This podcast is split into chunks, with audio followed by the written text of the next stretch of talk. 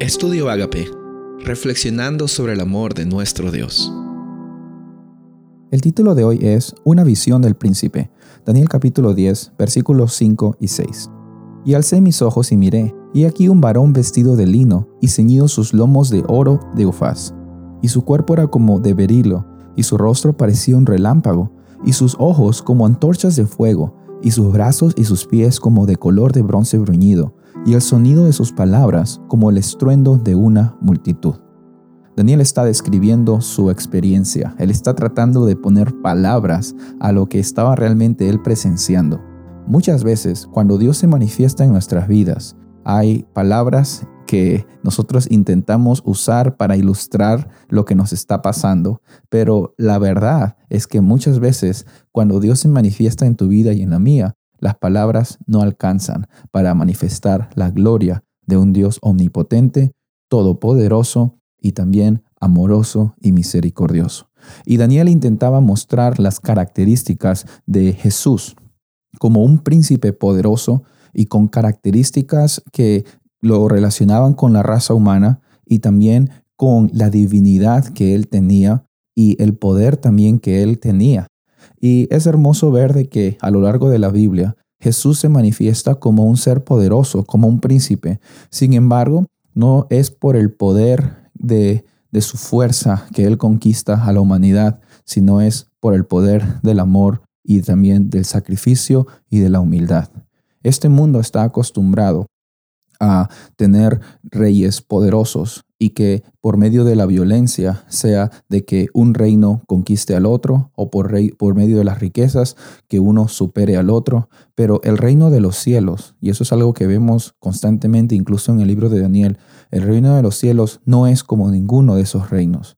El mismo Dios se hizo hombre, Jesús se hizo hombre y decidió eh, ser llamado sacrificio para que nosotros tengamos vida eterna. Qué hermoso es ver eso y también eh, cuando aquí vemos eh, la imagen de este eh, príncipe, el, simbolismo que nos recuerda mucho al libro de Apocalipsis en el capítulo 1, cuando Juan también se encuentra con Jesús.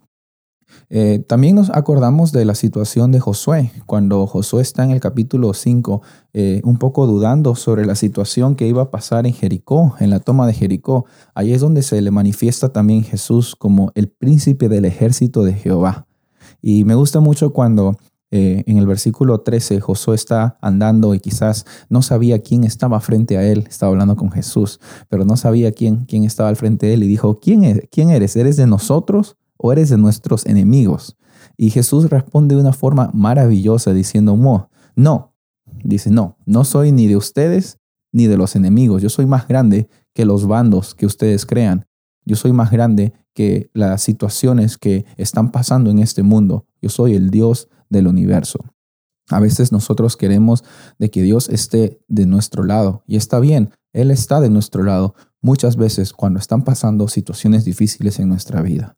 Pero Dios está del lado de todos. Él quiere reconciliar consigo mismo a la humanidad entera. Y ese llamado es algo que nosotros también tenemos que hacer, ese ministerio de la reconciliación. Así como Jesús está reconciliando el mundo consigo mismo, nosotros, al ser instrumentos de Jesús, tenemos también que dejar que ese príncipe tan poderoso y tan humilde sea una oportunidad, que la experiencia que nosotros tenemos en él, otros también la puedan tener.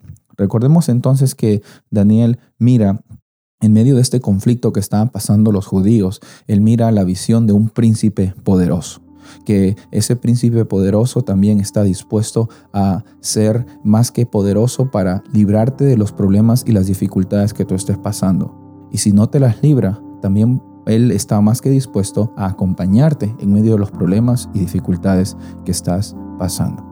Abre la puerta de tu corazón. Soy el pastor Rubén Casabona y deseo que tengas un día bendecido.